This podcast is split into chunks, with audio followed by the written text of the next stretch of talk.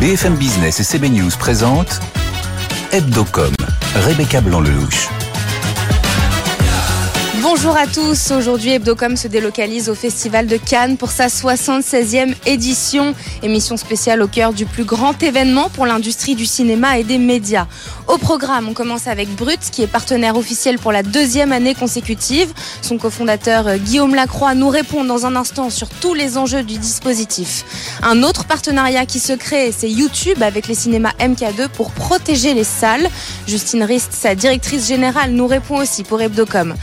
Pour terminer, qui de mieux que Pierre Lescure pour nous parler euh, de l'industrie du cinéma et des médias à l'occasion euh, de cette édition où il n'est plus président du festival, mais il vient pour présenter son émission Beau geste dédié au 7e art. Voilà le programme. Hebdocom au Festival de Cannes, c'est parti. Hebdocom sur BFM Business. On retrouve à l'hôtel Le Martinez Guillaume Lacroix. Bonjour. Bonjour. Vous êtes euh, le cofondateur de Brut, Brut qui est partenaire du Festival de Cannes pour la deuxième année consécutive. Quelle est la mission la plus importante pour cette deuxième édition? Je crois que c'est c'est surtout la mission euh, la plus importante vis-à-vis du festival. Euh, nous, il y, a, y, a, vraiment deux sujets très importants avec Cannes. Le premier, c'est qu'on pense que les artistes sont vraiment euh, à la pointe du changement de la société. Quand on voit la, la diversité de la sélection à Cannes, c'est hyper intéressant d'être, euh, de donner une voix, alors comme le fait très bien le festival, mais d'amplifier cette voix d'artistes qui contribuent au changement de la société. Donc c'est vraiment un, sujet très important pour Brut. Et puis après, c'est euh, euh, d'amener aussi au festival une audience globale, jeune, diverse. On a très bien réussi à le faire la première édition. Et donc là, on, apprend, parce que c'est que notre deuxième année, et on, apprend à pousser tout ça. Mais l'an dernier, on a réussi à rassembler entre le dispositif de Brut et le, les créateurs de contenu qu'on avait amenés en partenariat avec euh, les plateformes sociales. On a réussi à ramener, euh, c'est difficile à dire parce qu'il faut dédupliquer les chiffres, mais entre 300 et 400 millions de jeunes adultes. Ce sera euh, plus pour cette année? ça là on est au moment où je vous parle on est 25% au-dessus en termes d'audience que l'an dernier de manière euh, ouais de, sur la même période de temps donc c'est super encourageant. J'ai lu dans un article que vous allez euh, exploiter utiliser l'intelligence artificielle. Ouais. est-ce que vous pouvez nous expliquer comment? On va l'utiliser à plusieurs niveaux. Déjà on joue avec éditorialement parce que c'est assez intéressant c'est marrant. Donc là on a par exemple on a demandé on a exploré à travers ChatGPT, euh, on a essayé de voir qui pourrait gagner la prochaine Palme d'Or. Euh, on utilise beaucoup ces formats-là et déjà pour euh, que nous on, on comprenne ce que c'est, que notre audience comprenne ce que c'est, ce qu'on peut faire avec éditorialement. Ça c'est un, un, premier sujet. Après, de manière plus profonde, euh, l'intelligence artificielle c'est transformationnel pour nos métiers. C'est pas juste un outil en plus, c'est une vraie transformation du média.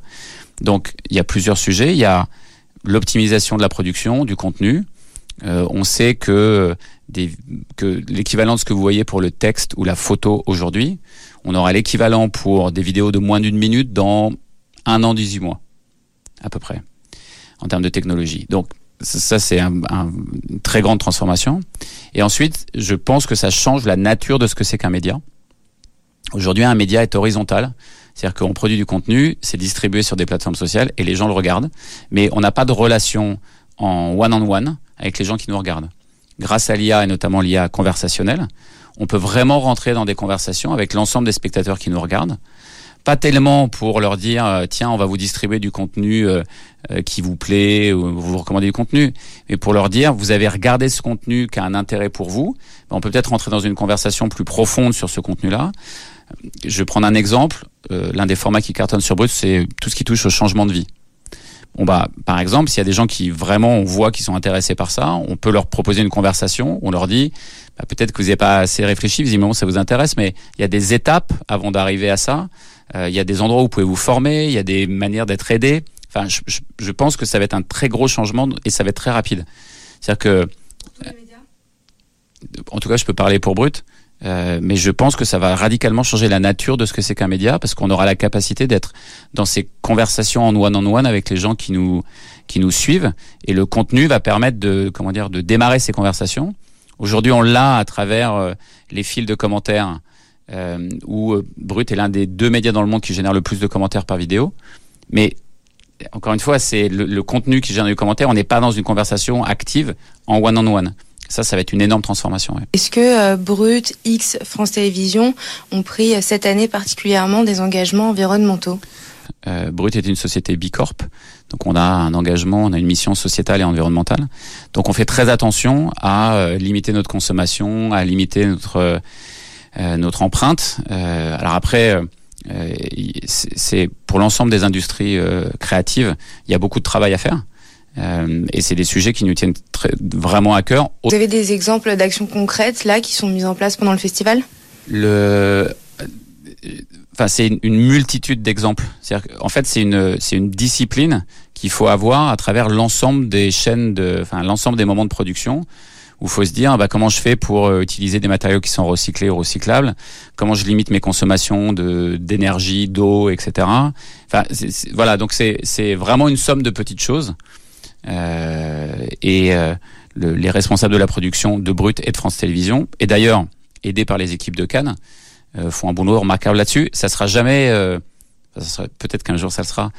Aujourd'hui, c'est pas assez, mais c'est le maximum de ce qu'on puisse faire en l'état de ce qu'il existe aujourd'hui. Et l'engagement que vous avez quand vous êtes Bicorp, c'est de progresser d'année en année. Donc déjà, on était, on est très impliqué sur ces sujets-là et on essaie de progresser. Un mot euh, sur l'actualité de Brut en général. Vous venez de lever 40 millions d'euros auprès de CMA-CGM, euh, qui est présidé par Rodolphe Saadé. Euh, pour et de Xavier Niel, et de l'ensemble de nos investisseurs, et de Moonpay. BPI France. L'ensemble de nos investisseurs, Pour relancer la machine, qu'allez-vous faire avec concrètement? Alors, c'est pas pour relancer la machine, c'est que Brut est une start-up et Brut est un mode de financement qui est le venture capital. On a un business model qui est très clair. On a, on est un média gratuit. Vous pouvez le rappeler? On est un média gratuit, appuyé sur la publicité, diffusé sur les réseaux sociaux. Et donc, on a levé des fonds pour faire plusieurs choses, pour continuer à se globaliser. Pour... Ça veut dire quoi? Ça veut dire continuer à s'étendre à l'international, parce qu'on pense que prendre des parts de marché dans des dans des continents comme l'Afrique, par exemple, où il n'y a pas encore beaucoup d'offres médias comme la nôtre, ou dans d'autres endroits du monde, c'est très intéressant parce qu'il y a vraiment une prime au premier entrant, donc il faut il faut pouvoir la saisir. Euh, continuer à se globaliser, atteindre la profitabilité, c'est très important pour nous. Euh, et puis euh, bien réussir. on a beaucoup investi en data et là on travaille beaucoup sur les sujets d'intelligence artificielle pour bien réussir cette transformation là, qui est pas à horizon un an, qui est maintenant. Ça doit être la quatrième levée de fonds qu'on fait. les investisseurs, surtout vu le contexte international, euh, n'investissent pas s'ils pensent pas que votre business model il est solide, qu'il n'a pas fait ses preuves et qu'il n'y a pas des perspectives de croissance. Euh, autrement, il serait pas chez nous. Merci euh, Guillaume Lacroix d'avoir répondu à nos questions. Hebdocom, ça continue. Tout de suite, rendez-vous avec une autre plateforme incontournable présente ici au festival. On poursuit ce numéro spécial d'Hebdocom depuis le 76e Festival de Cannes, cette fois sur la terrasse du Palais des Festivals, où l'on retrouve Justine Rist. Bonjour. Bonjour Rebecca. Vous êtes la directrice générale de YouTube France. YouTube aujourd'hui, c'est 2 milliards d'utilisateurs dans le monde. Et évidemment, l'industrie du cinéma s'en sert, que ce soit les acteurs historiques pour mettre en avant leur contenu ou alors euh, la Gen Z euh, cinéphile euh, d'aujourd'hui. Justine Rist, vous venez ici annoncer un partenariat avec les cinémas MK2, YouTube avec MK2. Expliquez-nous de quoi s'agit-il. Déjà, vous l'avez précisé, hein, Rebecca, 76e Festival de Cannes. YouTube a 18 ans. Et en fait, même si on a un grand écart d'âge, quasiment depuis le début de YouTube, toute l'industrie du cinéma s'est emparée de la plateforme pour euh, aller euh, diffuser les œuvres à une autre audience euh, plus jeune ou plus internationale et la nouvelle génération. Donc ça fait longtemps qu'on a ce lien avec le cinéma, à la fois par les films, par la nouvelle génération. Et on a voulu aller un cran plus loin avec ce partenariat aux côtés de MK2 qui s'appelle le YouTube Ciné Club pour proposer une expérience en salle complètement euh, revisitée avec des créateurs qui vont venir sur scène, avec euh, des avant-premières de contenu YouTube, de chaînes de YouTubeurs qui n'auraient pas encore été publiées, avec des débats, avec des jeux. Et en fait, tout l'enjeu, c'est ça, c'est de continuer d'accompagner ce chemin entre la découverte d'un film sur YouTube et puis euh, le, le regarder dans les salles de cinéma ou venir dans les salles de cinéma. Et comment vous avez eu l'idée? En fait, euh, au départ, c'est un créateur qui s'appelle Ambroise Carminetti qui a fait un essai avec euh, MK2, euh, deux pilotes en fait. Ce créateur talent, il est auteur, il est réalisateur, il a une chaîne qui s'appelle Sympa Cool et il a invité toute sa communauté à deux expériences de projection, d'interaction. Ça a cartonné et du coup, avec Elisha Kermit, on s'est réunis, on s'est dit bah, pourquoi est-ce qu'on n'irait pas un cran plus loin? Et c'est dans ce cadre-là qu'est né le YouTube Ciné Club par MK2. Euh, qui est destiné ce YouTube Ciné Club et comment ça va s'opérer concrètement Alors, ça va s'ouvrir au grand public. Ça va fonctionner comme une séance de cinéma euh, classique avec euh, voilà un, un- un ticket euh, disponible à l'achat. Donc, ce sont des places payantes. Et puis après, une programmation faite par euh, Ambroise lui-même et toute une sélection de créateurs qui vont venir sur scène, dans la salle, plein de voilà, plein de jeux, plein d'interactions et puis plein de plein de contenus inédits. Comment ce partenariat s'est monté avec les cinémas MK2 Est-ce que vous pouvez nous raconter un peu comment les deals se sont passés? Ben, en fait, euh, alors je vais prendre un pas de recul. Euh, on a ce lien que je citais précédemment avec euh, l'industrie du film, parce que ce sont les ayants droit eux-mêmes, les studios, les producteurs, qui décident de mettre leurs films sur la plateforme. Vous savez qu'on a plus de 10 millions de films qui sont disponibles sur YouTube. En fait, on le sait pas, mais on peut acheter, on peut louer, Que ce soit peut- des courts-métrages, des, longs métrages des longs métrages. euh, je- euh, on peut aller de la boum. Vous faites la boum sur YouTube en moteur de recherche. Vous allez trouver tout de suite euh, la proposition d'acheter ou de louer le film. Et puis après, vous allez trouver une quantité de contenu, d'analyse du film, de, de coulisses, etc. Mais si je fais sans filtre, la Palme d'Or, donc euh, Triangle of Sadness, la Palme d'Or du euh, président du Festival de Cannes cette année, euh, Ruben Östlund. Euh, ben pareil, vous le trouvez en proposition à l'achat ou à, location, à la location, et ensuite toutes les tous les contenus parallèles qui parlent du film, qui analysent le film, qui critiquent le film. Et c'est ça cette relation qu'on a avec les ayants droit, mais aussi avec tous les cinéphiles passionnés de cinéma. Et alors MK2 c'est allé un cran plus loin parce que l'idée c'est on est dans un moment où l'industrie du cinéma a toujours au cœur de ses préoccupations la conquête ou la reconquête euh, de l'audience des plus jeunes.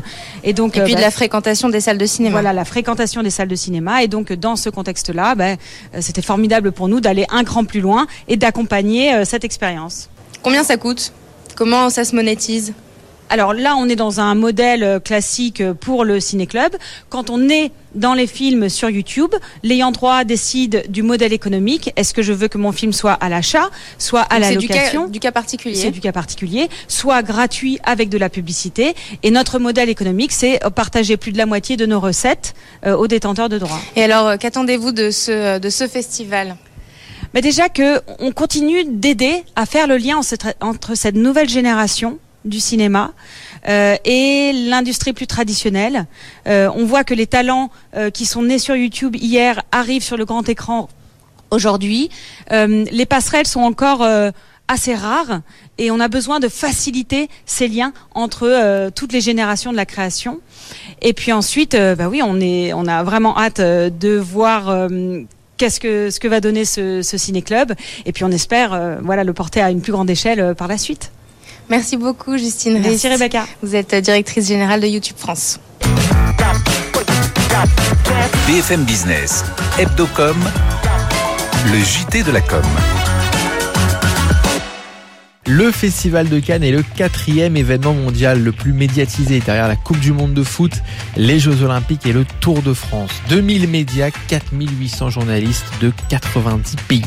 Pour organiser l'événement, il faut 23 millions d'euros avec plus de 700 personnes qui y travaillent pendant euh, la quinzaine. Ceux qui y travaillent aussi, ce sont les professionnels du cinéma. Ils sont 13 500 à être présents au marché du film sur la première semaine du festival. Les marques payent, elles, jusqu'à 100 000 euros des célébrités pour apparaître sur le tapis rouge. Le gouvernement, lui, a débloqué 350 millions d'euros pour doubler la surface de plateau de tournage en France. Enfin, 20 000 euros, c'est la valeur de la célèbre Palme d'Or. Voilà pour les chiffres du Festival de Cannes. Tout de suite, on retrouve Rebecca Blanc-Lelouch.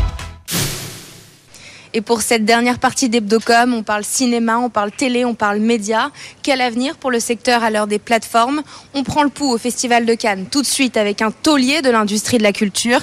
Interview exclusive de Pierre Lescure. Pierre Lescure, bonjour. Bonjour Rebecca. Merci de nous accorder euh, cette interview euh, pour Hebdocom depuis le Palais euh, des Festivals. cette année, vous venez pas en tant que président, mais vous venez présenter votre émission Beau Geste qui est dédiée au cinéma et à toutes les coulisses de cette, de cette industrie. D'abord, qu'est-ce que ça fait d'être là sans être président du Festival de Cannes? Ça fait que je rajeunis parce qu'avant de, avant d'être président pendant 9 ans, jusqu'à l'année dernière, je suis venu depuis 79 à peu près chaque année euh, comme journaliste, comme journaliste radio, euh, comme journaliste radio-télé comme vous, euh, et puis ensuite comme patron de canal. donc, bah oui, je, je, rajeunis, je retrouve mes années 90 et 2000. Comment s'est passé le passage de flambeau avec Iris Noblock, qui est donc la nouvelle présidente du Festival de Cannes, anciennement à la tête de Warner? Comment a-t-elle été élue? Elle a été élue d'abord à l'unanimité. Euh, parce que vous savez, c'est une proposition toujours de la tutelle du Festival de Cannes, c'est-à-dire le ministère de la Culture et le CNC, qui propose une candidature. Moi, Emmanuel Macron m'avait demandé, lorsque j'ai été réélu pour la troisième fois, ce sont des mandats de trois ans, il m'avait demandé, il y a, c'était au début du Covid en 19, si je pouvais être d'accord de ne faire que deux ans sur trois et de passer la main euh, à une présidente, il n'avait pas encore de nom en tête, à une présidente, à une femme. Et je me disais, tiens, ce serait assez élégant que je passe le témoin pour la première fois à une présidente.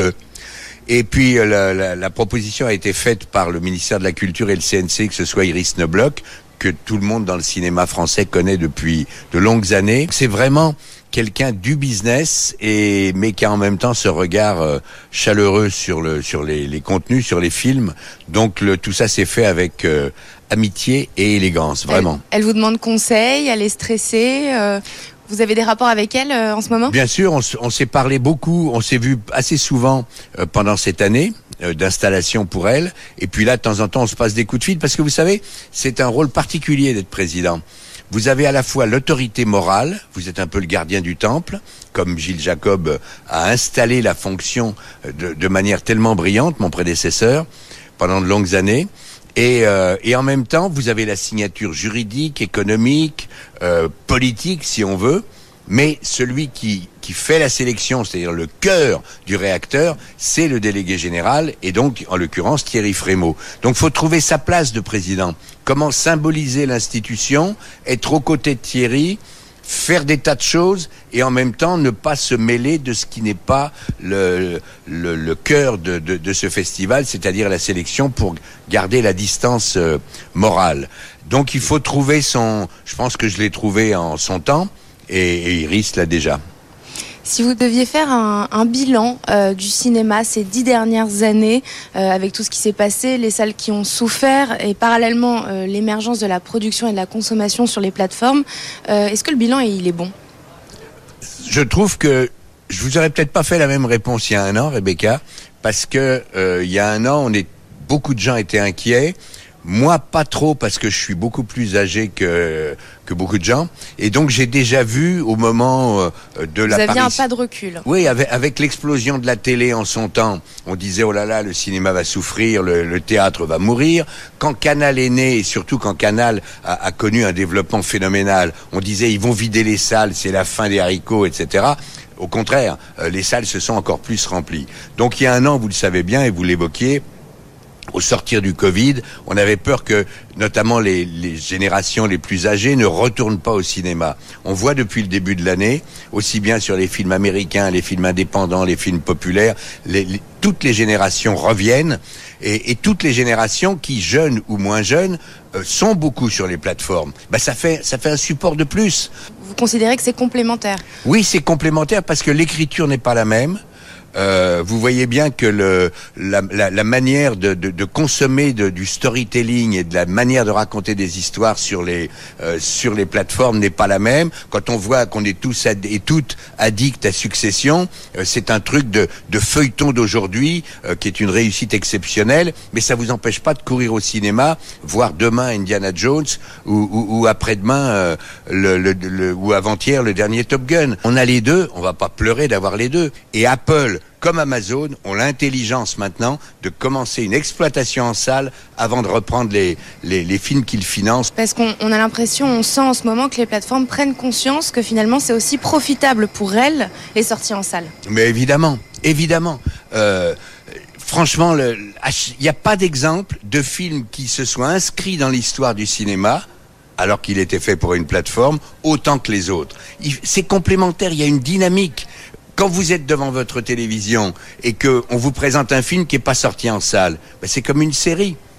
Et une série, je dis pas ça en la minorant, mais c'est un truc de télé, de télé sur grand écran, de télé avec une image extra, avec les techniques et les technologies d'aujourd'hui. Mais c'est un truc pour la télévision où je bouge pas mon derrière de mon canapé. Quand c'est un film qui est que vous n'avez pas vu en salle, mais dont on vous a vachement parlé, même en vous disant oh là là, je suis déçu, mais tu devrais voir quand même, etc. Vous êtes chez vous, vous le voyez, il y a toute cette euh, euh, toute cette réflexion et, et, et ce, ce bouche à oreille qui vous, enfin bref, c'est l'histoire des films. Si on revient à vous et à vos actualités, outre votre participation quotidienne dans l'émission C'est à vous, vous avez lancé euh, Beau Geste que vous présentez depuis janvier. Ça a l'air de très bien se passer. Ben ça se passe pas mal. Euh, vous savez, je suis comme un enfant, moi. Le, le prof m'a dit, le prof de France Télévisions, euh, Sidbon Gomez, le patron des programmes, On m'a dit. reçu dans Hebdocom d'ailleurs. vous l'aviez reçu. Et il m'a, et il m'a, il y a 15 jours, euh, annoncé qu'il prolongeait pour toute l'année. C'est-à-dire qu'on fera 33 numéros de Beau Geste l'année prochaine. Euh, bah, c'était, j'étais heureux parce que, en, en janvier, on, s'est lancé dans une émission de Beau Geste, donc, où, où on voulait pas que ce soit des journalistes entre eux, même très spécialistes et très doués, euh, qui parlent entre eux de cinéma, mais que ce soit que des gens de cinéma qui parlent de cinéma. Comment se passent les tournages euh, de Beau Geste euh, au Festival de Cannes? Ben, c'est vraiment particulier parce qu'à Paris, on essaie d'aller dans des lieux. Ben, avec euh, euh, Michael Douglas, on était quasiment sur la même terrasse où vous me recevez. J'ai eu Anaïs de Moustier. On a fait l'interview sous la pluie et sous un parapluie euh, euh, en- sur un ponton. C'était assez gai. Et puis Chiara Mastroianni et Harrison Ford, évidemment. Qu'est-ce que vous pensez euh, du partenariat de France Télévisions et de Brut euh, pour la deuxième année consécutive au Festival de Cannes qui remplace Canal Ben, j'en pense du bien. Euh, c'est pas que c'est mieux que Canal+, c'est Canal+, par rapport au canal euh, de mon temps, euh, que je connais un petit peu, euh, ça a changé puisqu'ils n'ont plus vraiment de politique du clair. Euh, Dieu sait si le- le- leurs émissions cryptées et leurs exclusivités continuent d'être attractives. Moi, je suis évidemment toujours abonné, mais il n'y a plus d'émissions de clair. Donc, le partenariat avec le Festival de Cannes commençait à poser un problème parce que les audiences du Manque clair de cohérence. manque de cohérence et les audiences du clair étaient trop faibles. Tandis que là, vous avez toutes les antennes de France Télévisions qui sont mobilisées. Donc ça nous fait un, ça fait je dis nous, tiens, comme si j'y étais encore. Pour le Festival de Cannes, c'est une vraie résonance. Et puis le succès de Brut, euh, en France et à l'international, fait que ça donne sur les réseaux à France Télévisions et au Festival de Cannes, euh, si vous me passez l'expression, un, un putain d'écho. Euh, parlant de réseau, est-ce que vous craignez non pas une mort mais un déclin des médias traditionnels, de la télé traditionnelle au profit justement du streaming et des réseaux sociaux aujourd'hui? Euh, un déclin, je ne sais pas. Mais vous savez, la France était depuis pas mal de temps un exemple euh, assez frappant de voir des chaînes aussi euh, puissantes comme euh, TF1 par exemple euh, par rapport aux autres pays. Quand vous prenez les États-Unis, où le- les chaînes du câble et les chaînes spécialisées se sont multipliées depuis bien longtemps, euh, des chaînes comme ABC, NBC, CBS, les trois grands networks, euh, ont toujours été autour, de 10-12 euh, avec des décrochages régionaux, etc., mais autour de 10-12 de, de parts de marché. Donc d'un seul coup, en France, on ne peut plus rester à 20, 22, 23, 25. Il faut que les chaînes apprennent à vivre avec ça.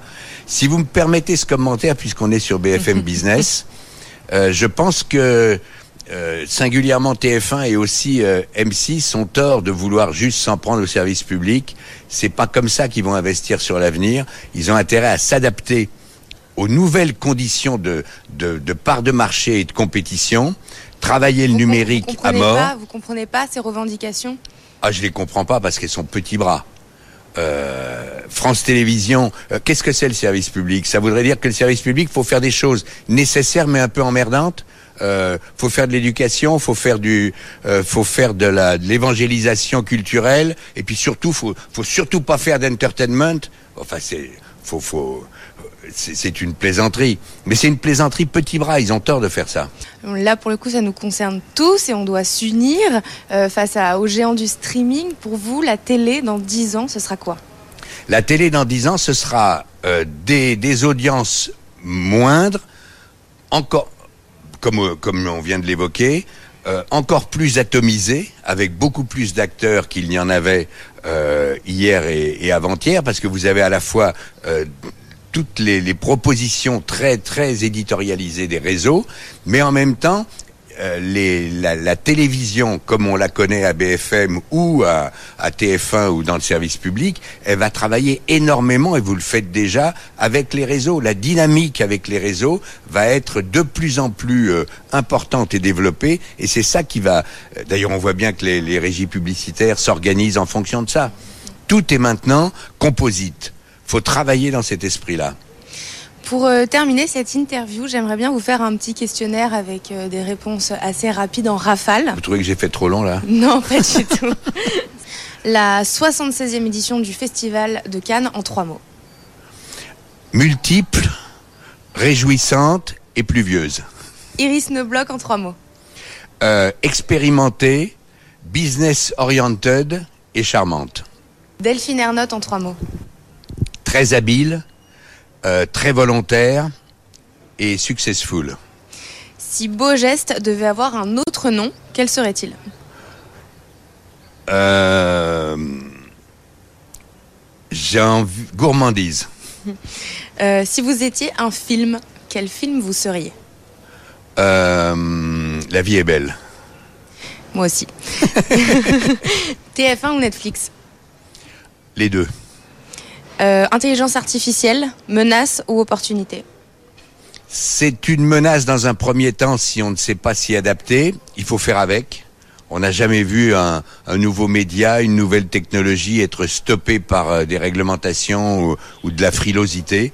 On n'arrête pas un mouvement aussi exubérant, euh, mais il faut justement s'en emparer très vite pour vivre avec et pas lui laisser faire n'importe quoi.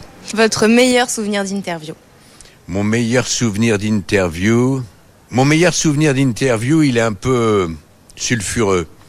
Euh, moi, je suis, j'a- j'avais, euh, j'avais 20 ans dans les années 60 et le producteur de musique le plus dingue à l'époque, c'était Phil Spector. C'était un drogué invétéré. Il a dû sortir et faire interrompre l'enregistrement. On, on a enregistré un quart d'heure. Il s'est arrêté quatre fois pour faire l'aller-retour avec la salle de bain. C'était dingo. C'était plus drôle à la fin. Et, mais il s'en cachait pas. Il disait, attention, une, une petite seconde, j'ai une urgence. Hop, il partait, il revenait. C'était une folie. Et en même temps, je vous le raconte aujourd'hui, c'était il y a 25 ans. Euh, mais je vous c'est mon meilleur souvenir parce que c'est le, c'est le souvenir le plus surréaliste que j'ai connu. Et puis dernière question, l'interview que vous n'avez pas encore faite, que vous rêvez de faire? Vous savez, l'interview que je, que je n'ai pas encore faite, que je ne rêve plus de faire car je vais la faire, c'est d'ici la fin de ce festival, c'est celle de Robert De Niro, qui est l'un des types les plus mutiques qu'on connaît. Si on trouve pas les deux bons sujets dont il a envie de parler ce jour-là, il va vous faire ces mines phénoménales et mythiques qu'on connaît toutes et tous, mais il va pas me dire trois mots. J'ai peur qu'il me fasse ça demain. Bon ben, on vous souhaite une très bonne interview avec Robert De Niro. Merci Pierre Lescure. Merci Rebecca. de nous avoir accordé cette interview pour Hebdocom. Hebdocom spécial Cannes, c'est terminé. Merci à tous de nous avoir suivis. Rendez-vous la semaine prochaine, même heure, même endroit, mais surtout en replay sur toutes nos plateformes. Très très bon week-end sur BFM Business. Hebdocom sur BFM Business.